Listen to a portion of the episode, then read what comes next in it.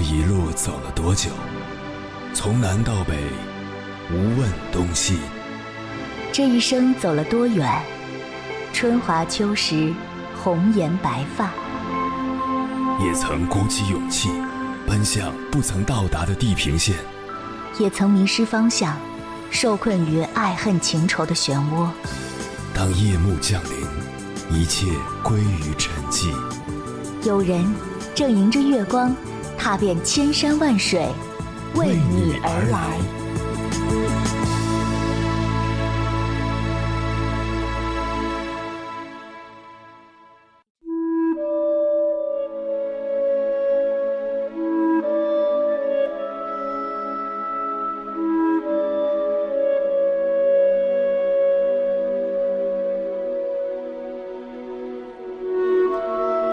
曾经有位听友加了我的微信，一上来就对我说：“我很痛苦，我真的很痛苦，我该怎么办？”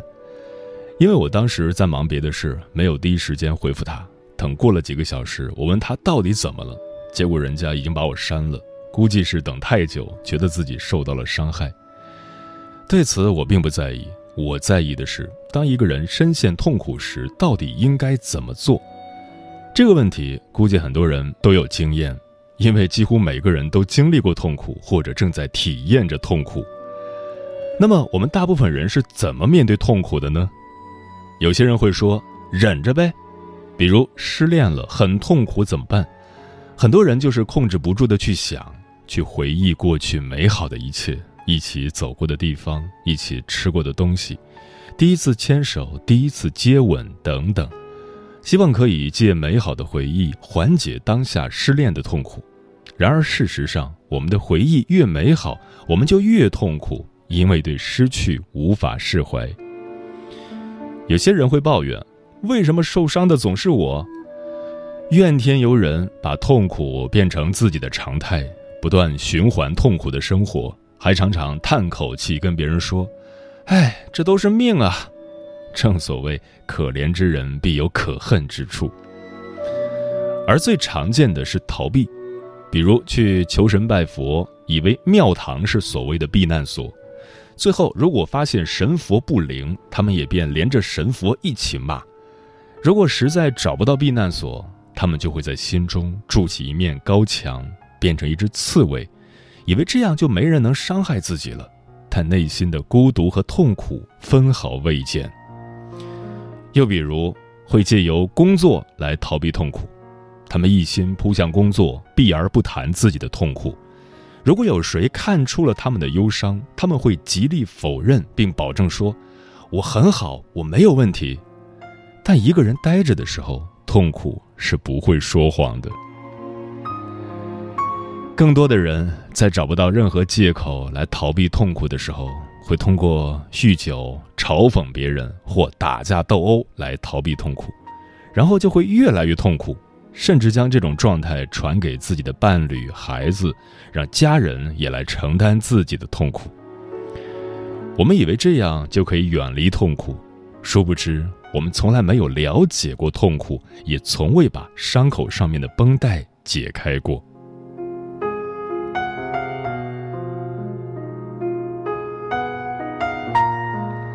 凌晨时分，思念跨越千山万水，你的爱和梦想都可以在我这里安放。各位夜行者，深夜不孤单，我是迎波，陪你穿越黑夜，迎接黎明曙光。今晚跟朋友们聊的话题是如何正确面对痛苦。我们的人生总是充斥着各种痛苦，刚刚出生的婴儿行动受限，不会说话。饿了拉了，只能用痛苦的哭声表达。等到他长大进入幼儿园，又要面临着接下来在学校里十几年学业和交友的挑战。好不容易完成学业，顺利毕业，进入社会后，又会遭遇职业选择和发展的迷茫。刚刚在社会上站稳脚跟，婚恋的压力很快便接踵而至。结婚以后，还有生养孩子的辛苦。夫妻关系不和谐以及中年危机在等着你，想要逃避这些痛苦几乎不太可能。关于这个话题，如果你想和我交流，可以通过微信平台“中国交通广播”和我分享你的心声。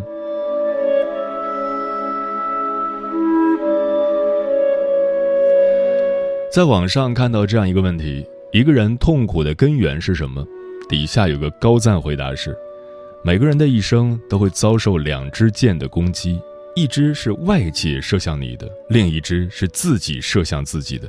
但真正伤害你最深的是后者。人生不如意之事十有八九，他那些不如意的事，大部分都是自找的。今晚千山万水只为你，跟朋友们分享的第一篇文章，选自《每晚一卷书》，名字叫《一个人痛苦的五大根源》，作者 G W。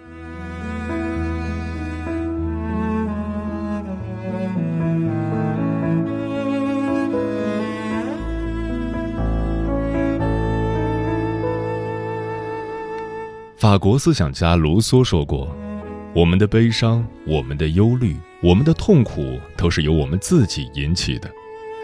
无独有偶，陆游在诗中也写道：“天下本无事，庸人自扰之。”以下是让人痛苦的五大根源：一、欲望太多，不懂知足。苏格拉底曾说：“知足是天然的财富，欲望是人为的贫穷。”人一旦陷入欲望的深渊当中，痛苦也会随之而来。巴尔扎克在《驴皮记》中描述了这样一个故事：家道中落的拉斐尔在贫困中自暴自弃。有一次，输光了家财的他想要投河自尽，在去投河的路上，他意外地得到了一张神奇的驴皮。驴皮可以满足主人的任何愿望，代价是主人寿命的减损。起初抱着怀疑态度的拉斐尔许了一个关于晚宴的愿望，愿望满足之后，沉浸在惊喜之中的他根本没在意驴皮的变化。他随即又许愿，想要六百万法郎。这次拉斐尔成了有钱人，有了豪华的府邸和成群的仆人。但看着驴皮缩小了一大截的他，这才恐慌起来，陷入了对死亡的恐惧当中。他拥有财富，却无法享乐，不敢接触女人，怕消耗折损自己。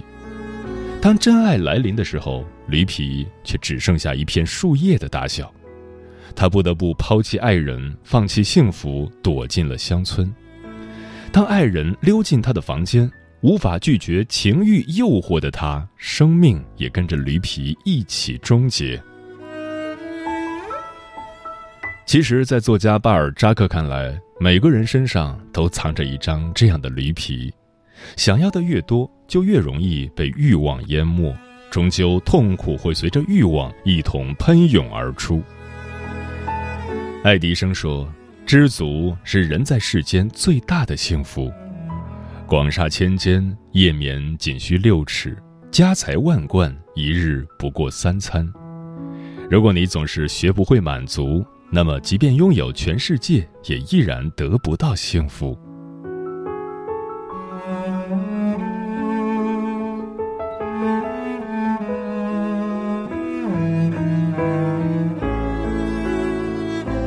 二，高估关系，低估人性。看过这样一句话：人生百分之九十九的烦恼，来源于你高估了他人对你的在乎。成年人的关系总是聚散无常，可能昨天还在推杯换盏的朋友，今天一个转身就形同陌路。被嫌弃的松子的一生中，松子与龙阳一之间的故事令人感慨万千。在一次学校组织的旅行中，旅馆丢失了一万两千五百日元，学生龙阳一成了大家眼中的头号嫌疑犯。松子在与他单独谈话后，也在心底悄悄知道了他的罪行，但身为老师的松子决定帮助学生脱困，便好心掏出自己所有的积蓄，甚至私自挪用了同事的钱还给了店家，但对方仍不依不饶，非要逼学生出来道歉。于是松子索性跪下来说：“钱是自己拿的。”然而这一幕被教导主任看到了。他不仅大骂松子糊涂，还把事情告诉了校长。蒙受不白之冤的松子求助从始至终被他保护的龙阳一，然而口口声声答应要帮松子洗刷冤情的龙阳一，却当场反咬一口，说是松子威胁他来顶罪的。最终，松子丢了工作，被学校开除，人生也一落千丈。有个读者在看完被嫌弃的松子的一生后，提出这样的问题：为什么我们付出越多，越容易受到伤害？另一个读者的评论一针见血：不是所有的努力都一定是有回报的，尤其是在感情中。东野圭吾在《白夜行》中写道：“世上有两样东西不可直视，一是太阳，二是人心。”不要太过高估自己和别人的关系，我们的付出不一定能得到理所应当的回应，不是所有的人都会在意我们的善意，也不是所有的人都能满足我们的期待。与其寄希望于别人，不如做好自己，毕竟风雨来临时，自己才是最好的港湾。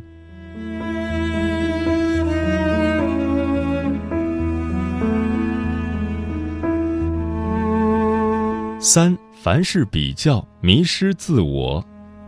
卡耐基曾说过：“生活中的许多烦恼都源于我们盲目和别人攀比，而忘了享受自己的生活。”人性的一大弱点就是喜欢拿自己的生活和别人做比较，然后来证明自己的不幸。几十年前，康奈尔大学教授弗兰克做过这样一个调查：在美国，一个家庭需要多大的住房面积？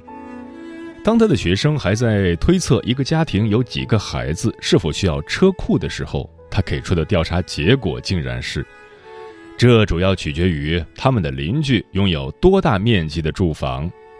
如果他们邻居的住房比较大，那他们就需要盖一个更大的房子来超过自己的邻居。在当时的美国，人们的经济条件越来越好，但总是体会不到幸福。因为他们总拿自己与那些物质条件更好的人相比，这让我想起了歌德的一句话：“生活累，一小半源于生存，一大半源于攀比。”当我们执着于赢过别人，又怎么在生活中找到属于自己的幸福呢？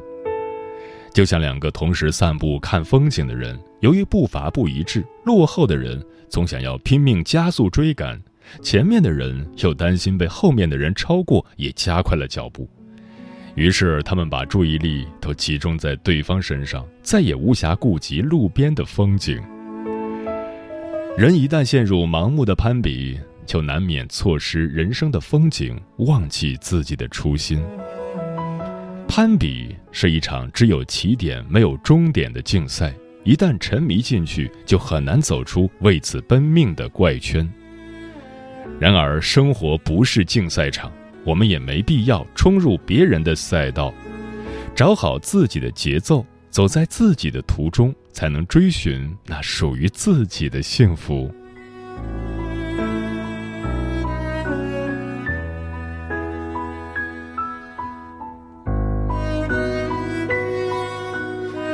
四想的太多，做的太少。松浦弥太郎在书中写过这样一句话：“那些经常困于不安和焦虑的人，往往有想太多的坏毛病。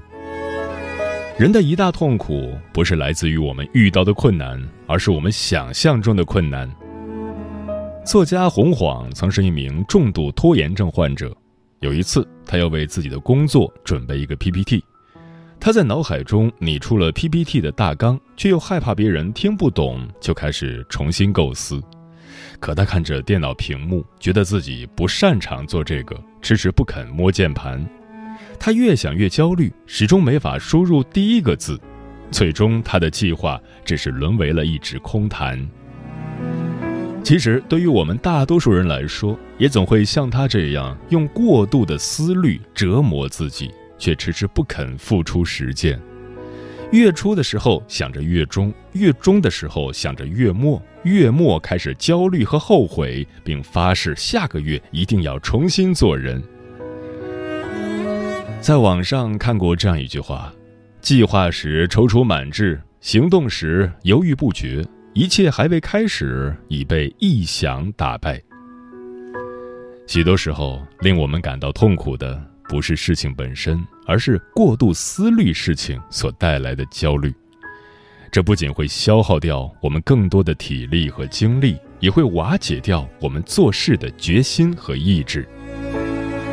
生活中绝大多数的烦恼不过是自己的胡思乱想，而绝大多数的失败也都发生在脑海里。想太多，其实是我们在不断的给计划设限。让思想带上枷锁。只有放下心中的顾虑，才能丢掉思想上的包袱，轻装前行。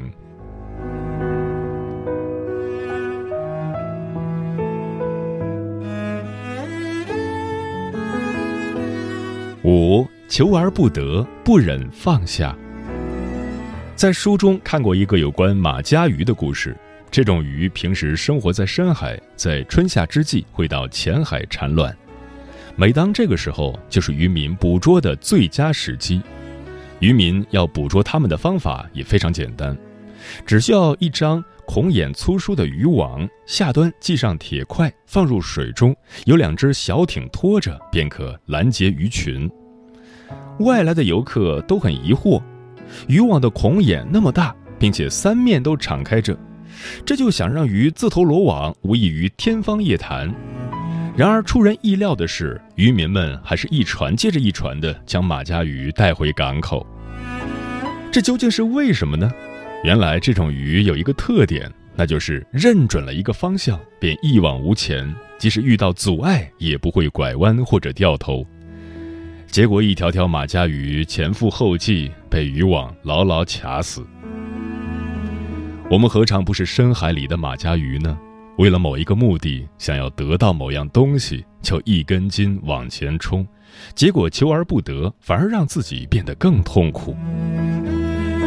每个人生阶段都有每个阶段的烦恼和遗憾。小时候是别人手里的棒棒糖，自己得不到的小玩具；长大了是拿不到高薪的工作，是买不起的车子和房子。生活没有完美，幸福没有满分。既然很多东西没法拥有，又何必苦苦追求？爱因斯坦说：“当我还是一个相当早熟的少年的时候，我就已经深切地意识到，大多数人终生无休止地追逐的那些希望和努力，都是毫无价值的。很多时候，我们感到不快乐，无非是心中的执念太深。”就像是伸进糖果罐子里的拳头，你越是不忍松开，就越难拔出来。与其盲目的执着，倒不如清醒的放弃。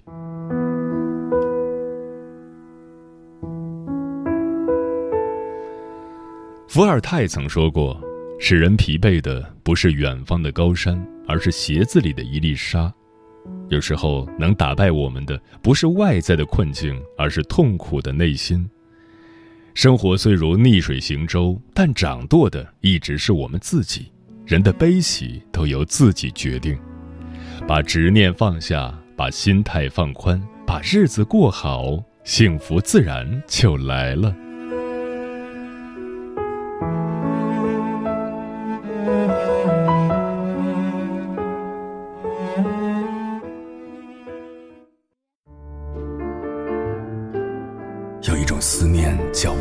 秋水，有一种记忆叫刻骨铭心，有一种遥远叫天涯海角，有一种路程叫万水千山。千山万水只为你，千山万水只为你，正在路上。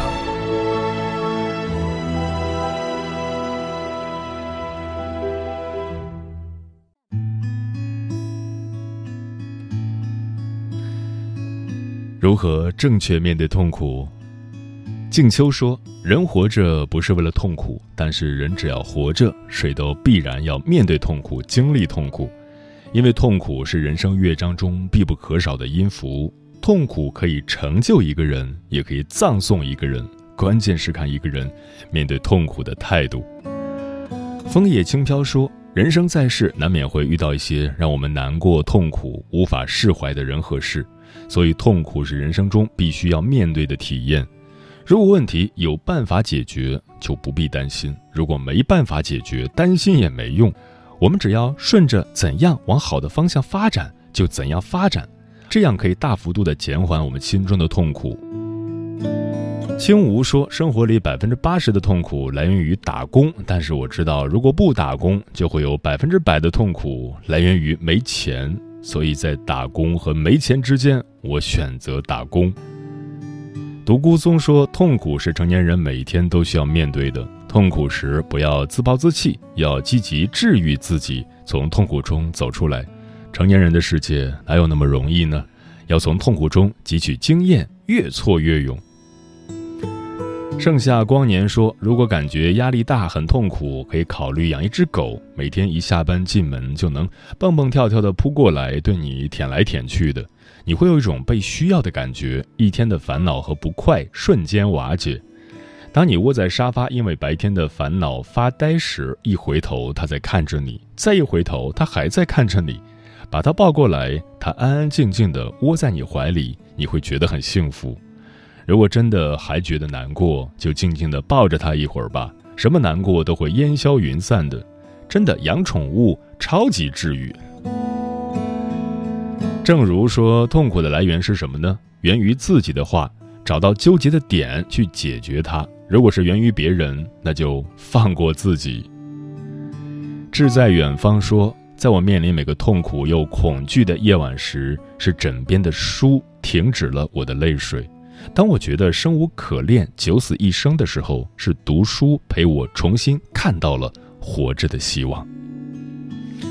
白梦妍说：“痛苦的时候，就和几个哥们儿一起出去大吃一顿、大喝一顿，回到家再大睡一觉，第二天醒来，一切痛苦都烟消云散。”木姑娘说：“记得初中课本里学过，故天将降大任于斯人也，必先苦其心志，劳其筋骨，饿其体肤，空乏其身，行拂乱其所为，所以动心忍性，增益其所不能。”每每自己不能坚持的时候，就想到这句话：人的成长必然要经历痛苦，在痛苦的加持下，生活就像一艘漂泊在海上的船，只要不偏离航线，一定会找到回家的路。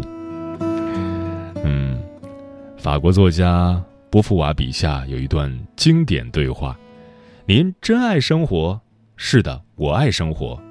您从来不曾有过痛苦？有过几次，但是痛苦本身也是生活。寥寥数语道尽了生活的本质。这世上没有哪种生活只甜不苦，也没有谁的人生能只苦不甜。有痛苦相伴，幸福才会格外甜蜜。”有苦难调和，人生的画卷才更绚烂。世间万事皆有因果，凡是让你痛苦的，都是来渡你的。开花的花，结果的果，该有都有，多少算多？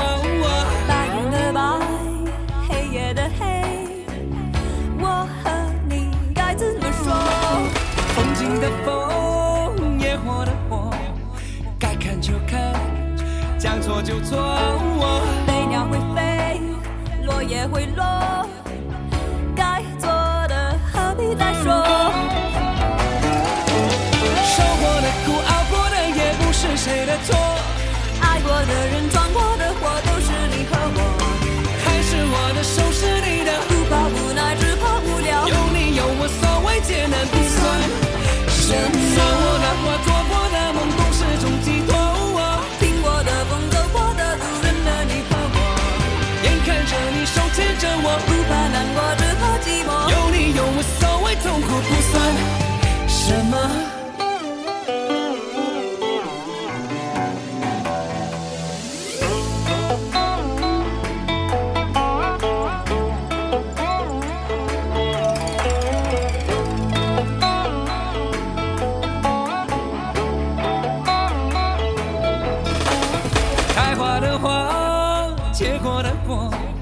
该有都有，多少算多、白云的白，黑夜的黑，我和你该怎么说？风景的风，野火的火，该看就看，将错就错、飞鸟会飞，落叶会落，该做的何必再说？